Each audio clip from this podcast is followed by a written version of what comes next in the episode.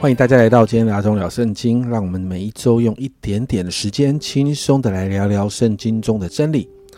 过去几周呢，我们谈到了城市与福音之间的张力，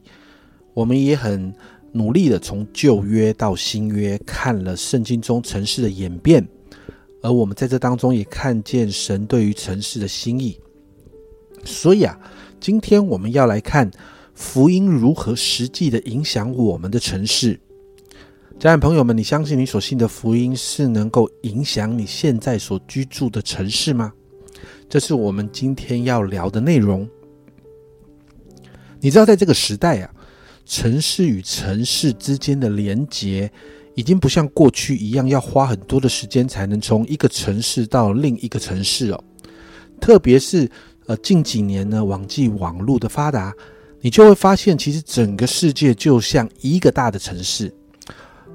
或许我们可以给它另外一个名称，而这个名称我们很熟悉的就是全球化。所以希斯科这样说：数位网络并未如同原先预测的导致城市衰退，相反的，它导致整个地球都市化。所以你就看到网际网络把城市跟世界整个连在一起。所以全球化不只是。把都市以外的世界与都市的观念与文化连接在一起，它更是把都市跟都市彼此连接起来，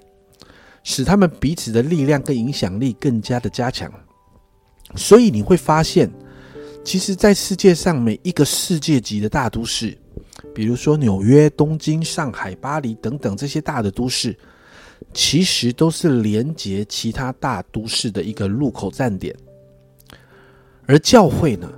面对这一个城市全球化的这个改变，其实教会是有挑战的。比如说，教会建立的数量其实赶不上城市人口成长的速度，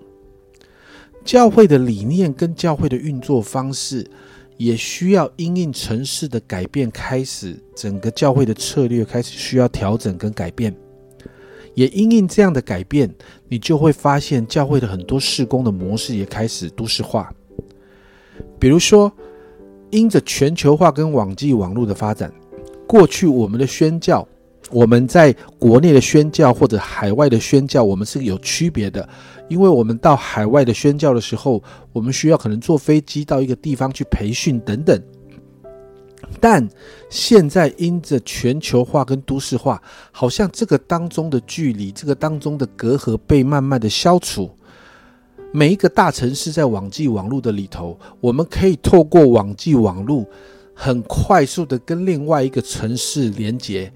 透过线上的课程，我们本来应该要到一个地方去培训的，但透过网际网络线上的课程，我们在我们的城市却可以向另外一个城市宣教。也就是说，每一个大城市因着全球化跟都市化的影响，现在都是向世界各国传福音的一个路口。所以，换言之啊，要向世界遥远的地区来传福音的一个最佳的方式，就是先向我们自己的城市传福音。所以，当我们向我们自己的城市传福音的时候，你就发现，其实有几个族群是非常重要的，在城市里面哦。首先，第一个是城市当中的年轻人，因为在城市当中，职业与工作有前景性，并且在城市中不断有那种创新变化的氛围，还有不同的趋势跟群体的聚集，这些其实都吸引了许多的年轻人来到城市。这当中包含了社会青年，还有学生。你知道，这些人都是未来在城市中的领袖。第二个，你会发现城市中有许多的文化精英，这是我们要传福音的第二个对象。基督徒要影响一个国家的文化，最有效的方法就是让大量的基督徒待在城市里，并且他们所聚集的这个城市，在他们这个城市的里面要成立教会，然后呢，使他们不单单成立教会，他们自己要成为教会。好让这个教会可以成为城市里面带着影响力的一个群体，因为城市是文化汇集的地方，而教会如果可以影响文化，就会影响城市。第三个，在城市当中有许多的未得之名，也就是城市在发展的过程当中，有许多的人从乡村来到城市。那过去呢，在乡村的经济运作的方式，那些模式，来到城市可能就不管用了，所以无法支撑他们在城市要面对的许多的各样生活所带来的各项的压力。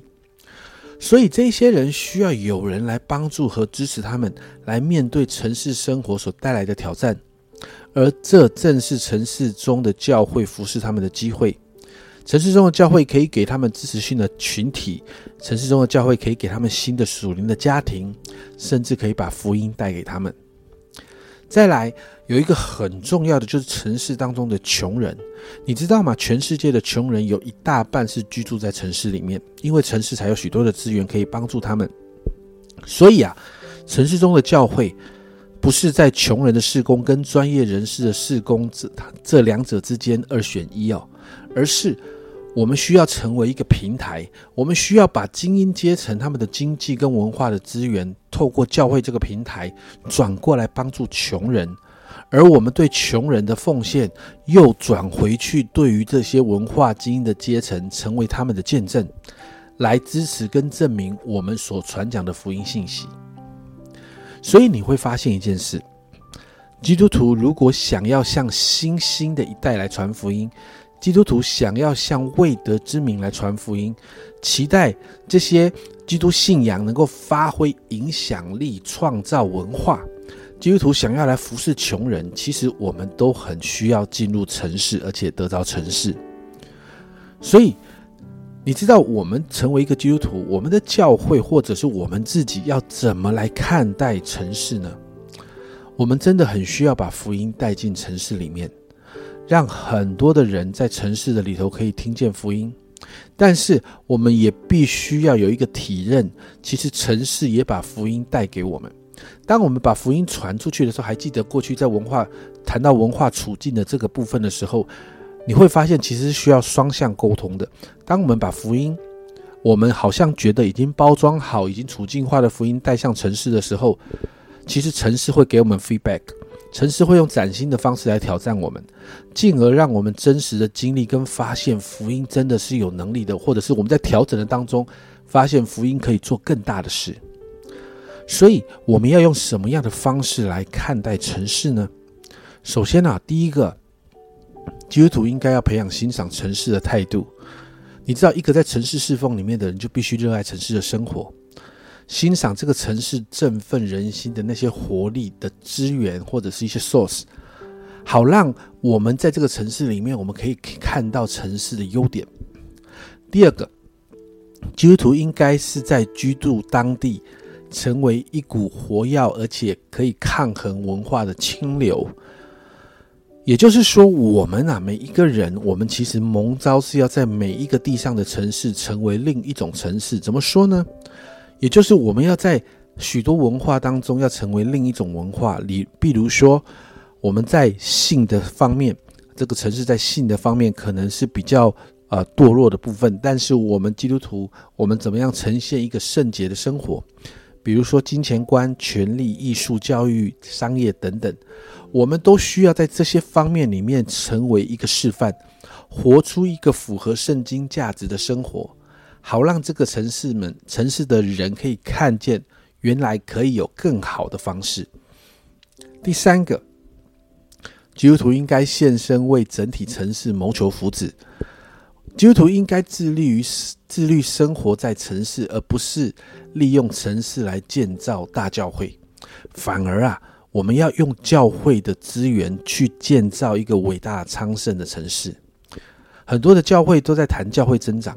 但实际上，从福音的角度来看，我们应该要来谈城市增长，不是我们个人的教会长大，而是整个城市的基督徒要增加。这是一个城市增长的施工模式。耶利米书二十九章七节哦，这里说：“我所使你们被掳啊被掳到的那城，你们要为那城求平安，为那城祷告耶和华，因为那城得平安，你们也随着得平安。”神就呼召犹太人，不只是在那个城市生活，还要爱他，还要为他求平安，并且在经济社会、灵性各个方面要兴盛。家人们，我们基督徒是神天上圣城的子民，但我们也必须要成为我们住在地上城市最优良的市民。我们要学习跟随耶稣的脚中行，而这位耶稣就是为敌人献上生命的那一位主。所以啊，一个愿意参与城市的教会，你就会发现会有几个特征。这些教会的会友会是城市许多人的好邻居，而不是城市的消费者。他们尊重都市有许多的差异，他们致力追求敦亲睦邻，还有社会公益。他们结合生活和信仰，但他们也参与多元性的福音事工。他们传讲福音信息，他们吸引都市人，但是也挑战都市人。